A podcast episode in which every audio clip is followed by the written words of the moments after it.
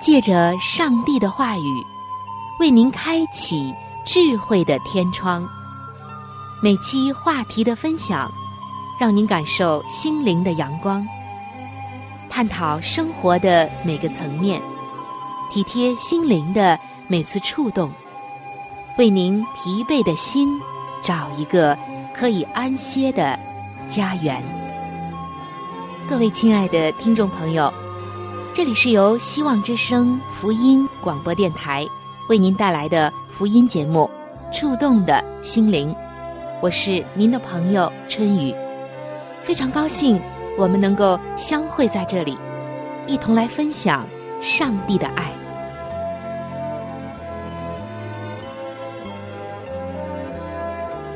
各位亲爱的听众朋友，平安！非常的欢迎您能够光临到。由希望福音电台为您带来的福音节目《触动的心灵》当中，我是主持人春雨。在每一天的这样的时间里，我都是非常的牵挂着大家，很想念您，亲爱的朋友。今天您过得还开心吗？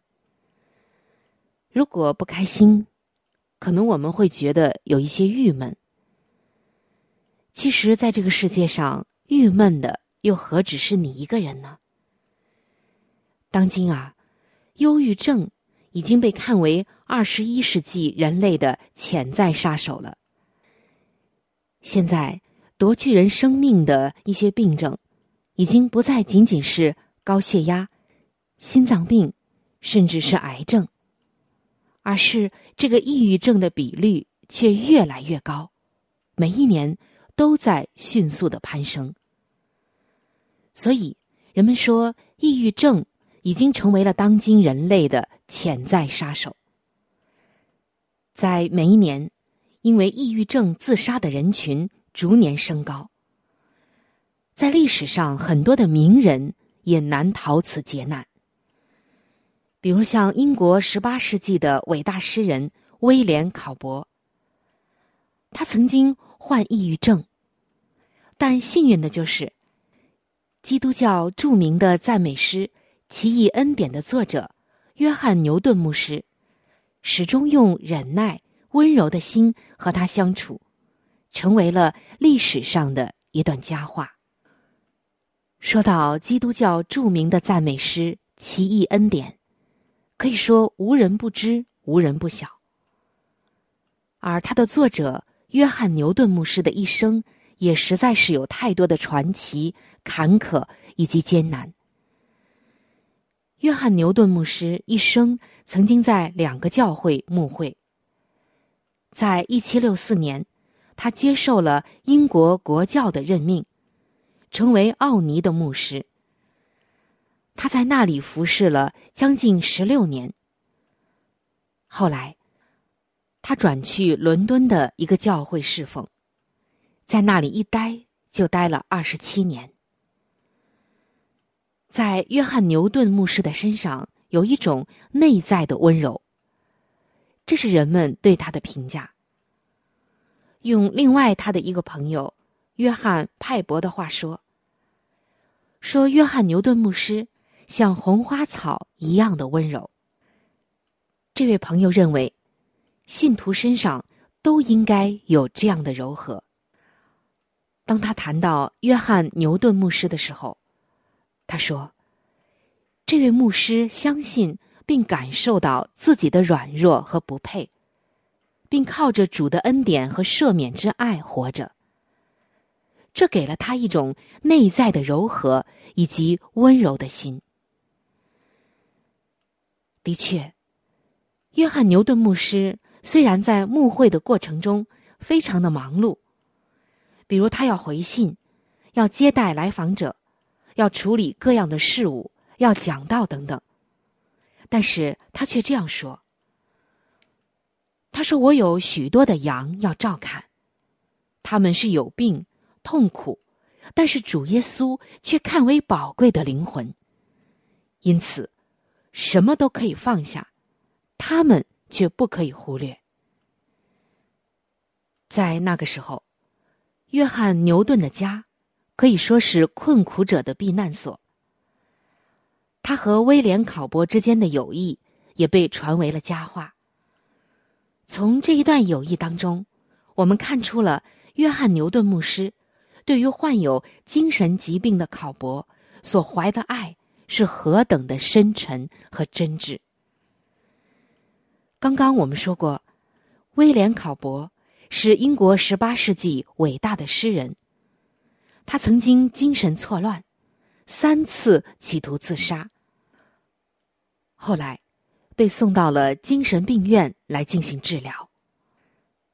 在他恢复之后，他就搬到了亨廷顿当地教区的一位牧师，叫做莫尔莱的家居住。实际上。他成为了莫尔莱牧师夫妇的养子。后来，莫尔莱牧师因着一次意外事故身亡了。他的妻子和考伯希望离开亨廷顿。约翰牛顿牧师对他们深表同情，就帮助他们搬到了奥尼。约翰牛顿的这种友爱，给考伯留下了深刻的印象。在他给姑母的信中，这样写道：“约翰牛顿牧师，看样子真的非常让我们想和他来做邻居。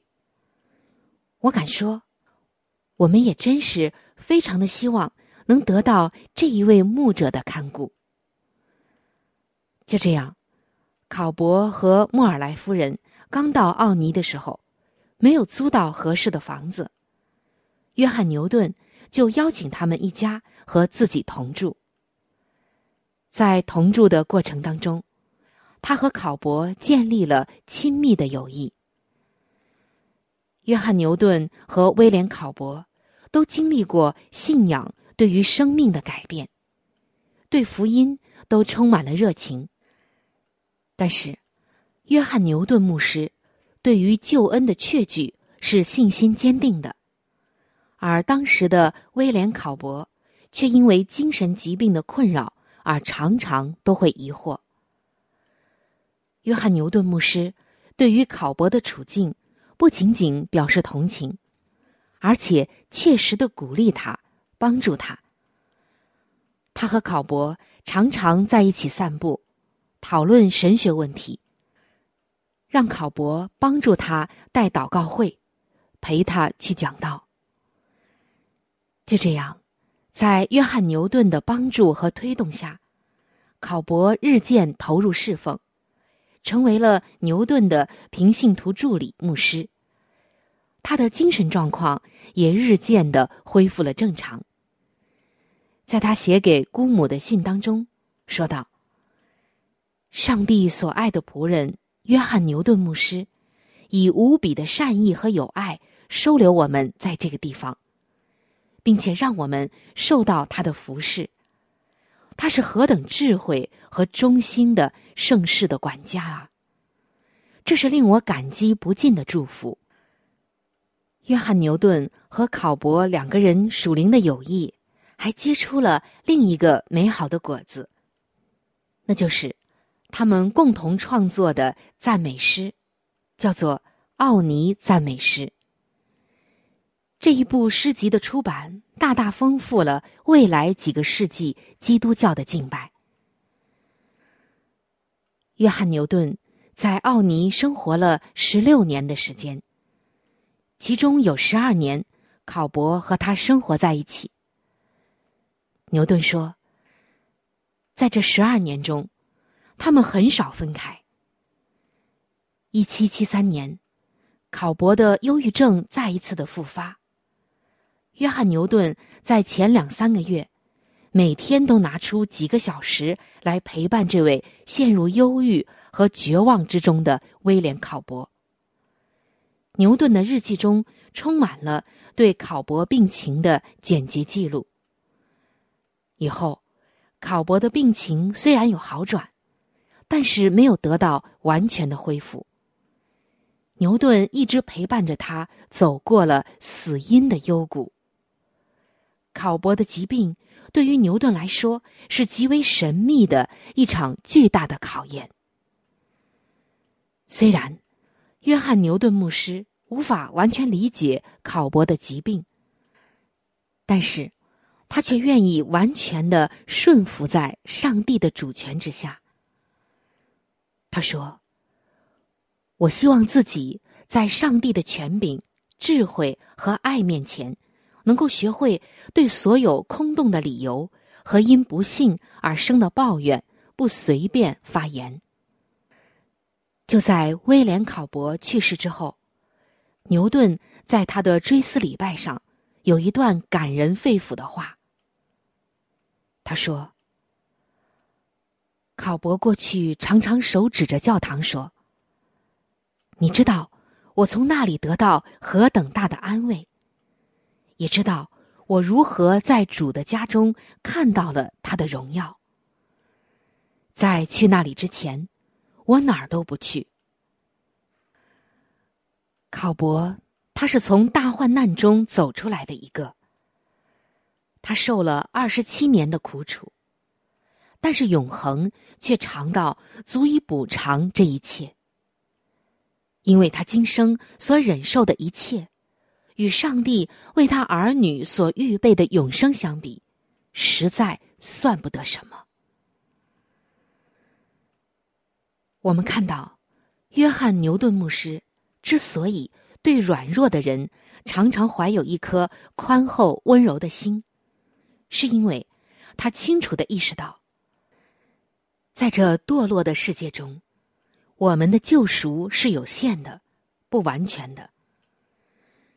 正如罗马书八章二十三节所说的，就是我们这有圣灵出结果子的，也是自己心里叹息，等候得着儿子的名分，乃是我们的身体得赎。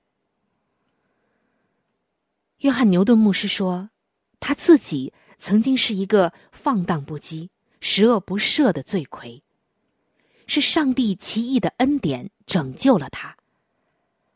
他自己也曾经经历过很多的软弱和试探，所以他对软弱者能够存有如此温柔忍耐的心。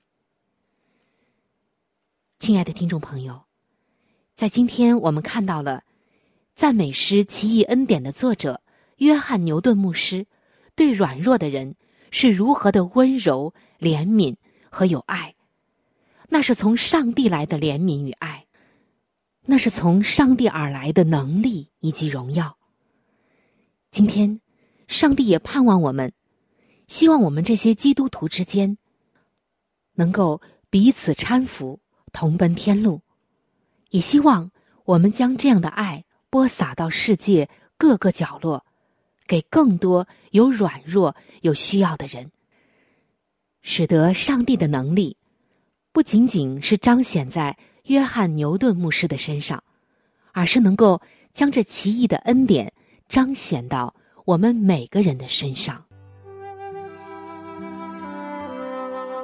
这个世界上最大的力量叫做影响力。影响力中哪一种影响力的力量又是最大的呢？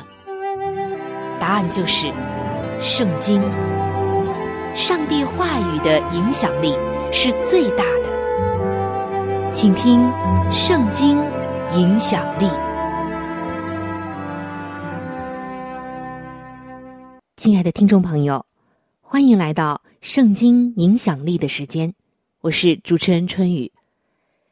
在《圣经真言书》的二十二章第六节，这里上帝告诉我们说：“教养孩童。”使他走当行的道，就是到老他也不偏离。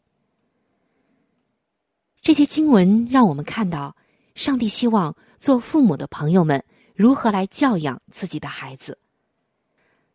那就是在孩子很小的时候，就要教导他走在正直的路上，当行的路上。在今天，每一个孩子都应该学会生活。每一个孩子，也都应该虚心的接受管教，以及每一个孩子都应该认识自己。父母们要用多种的教育方法，让孩子学会如何的处事为人。很多的父母亲总想把孩子托给长辈、学校和老师，但是今天啊，我们要明白的一点就是，父母教做人，老师教学问。老师主要是教孩子学问和知识，父母才是真正更多教孩子做人的一个看护者。犹太的父母亲虽然也教给孩子一些知识。但是，孩子知识的主要来源还是老师。因此，父母亲最重要的任务就是教导孩子如何做人。不管是面对家人还是面对朋友，都必须表现一个合意的人格和成熟的个性。犹太人的父母亲会按着圣经来教育自己的子女，通常。犹太父母亲会对子女做出以下的要求：首先，就是一定要尊敬年长的人，因为白发是一个人的荣耀。圣经说，白发是荣耀的冠冕，在公益的道上必能得到。所以在特定的场合，如果有年长者走近，一定要起立表示尊重。还有就是，孩子在家中要清楚的区别所有权，要知道我的、你的、我们的这些分别。没有经过其他人的同意，不可以擅动他人的物品。这样，孩子就学会尊重他人，并且会爱惜公共的这些物品。另外，就是要保持身体的整洁，这是基本的礼貌。小孩子必须要从小就养成洗手、洗脚、洗澡的好习惯，因为保持自己身体的清洁就是善行。三餐之前一定要祈祷，对食物的珍惜和感恩就是对上帝的感谢。孩子们必须从吃饭开始培养感恩的心，从上帝扩展到父母亲。亲人，还有其他的朋友等等，还要懂得体贴他人，就是随时留意身边人的需要，主动的表示关切，并且给予帮助。这将使孩子成为受欢迎的人。再有就是要爱邻舍如同自己，正如圣经所说的“爱人如己”。孩子们先要学会爱自己，然后爱其他的人。这方面的意义，就是让他们经常站在其他人的立场上，为别人着想。还有就是得饶人处且饶人，这也是圣经的教训。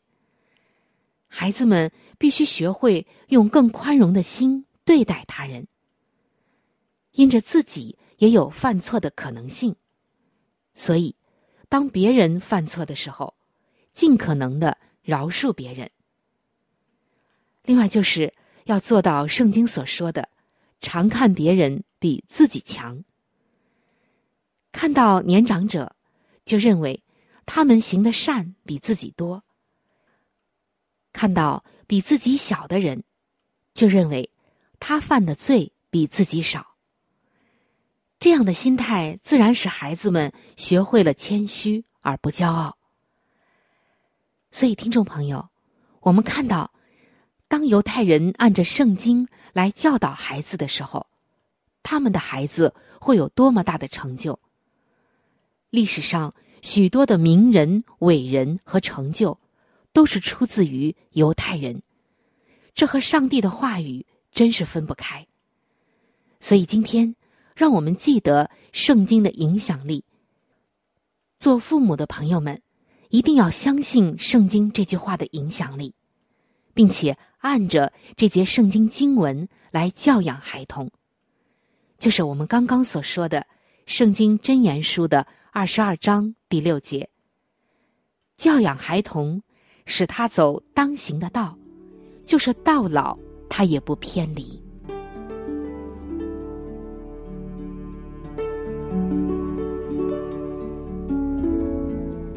在生命中最艰难的日子里，上帝让我每日和他亲近，经历他的同在。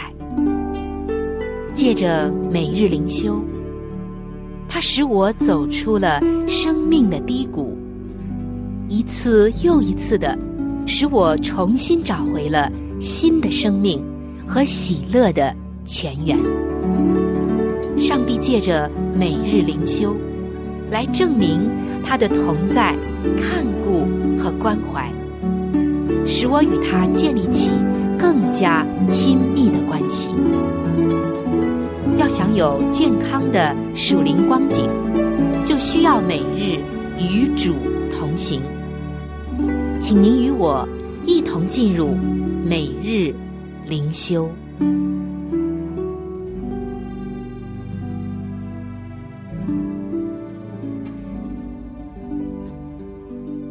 各位亲爱的听众朋友，欢迎您来到每日灵修的时间，我是主持人春雨。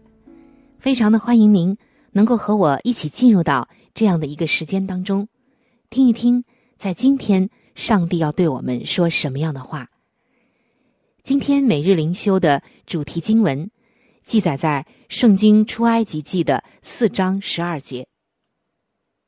经文说：“现在去吧，我必赐你口才，指教你所当说的话。”今天每日灵修的主题叫做“现在去吧”。在一九八六年，有超过一万名的布道家和基督徒领袖一起相聚在了阿姆斯特丹的大型会堂当中，聆听世界著名的布道家格里汉讲道。当时，他分享了他的一些个人的经历。他说了一段。让大家十分惊讶的话。他说：“我告诉你们，每一次我站在上帝的子民面前讲道，双膝都会颤抖。所以大家就心中啊觉得非常的不理解。为什么呢？一位这么伟大的传教士，他强而有力的正道吸引了数百万的听众。”怎么竟然还会双膝颤抖呢？然而他说，双膝颤抖的原因，并不是胆怯、畏惧、怯场，而是因为他觉得自己不足，也深深的觉得自己不配担当上帝呼召的重任。但是他仍然全然的顺服。因他深知自己依靠的是上帝的能力，而不是自己的口才。在圣经当中，当上帝派摩西去解救在埃及为奴四百年的以色列百姓的时候，摩西也感到自己不足以担当这个重任。他恳求上帝改派其他人去。他的借口是。他本来就是一个拙口笨舌的人，然而上帝却鼓励他说：“我必赐给你当说的话。”亲爱的听众朋友，当上帝呼召我们为他做事的时候，我们可能也有同样的这种畏惧和胆怯。但是，上帝鼓励摩西时所说的话，同样也能激励我们。上帝说：“现在去吧，我必赐你口才，指教你所当说的话。”正如格里汉牧师那一天所说的：“当上帝呼召你，不要怕会双膝颤抖，因为他会与你同在。”各位亲爱的弟兄姐妹们，各位亲爱的听众朋友，在今天。上帝给了你什么样的任务和使命呢？你当祈求他的帮助，专心依靠他。因为无论上帝派我们到什么地方，他都会陪伴左右。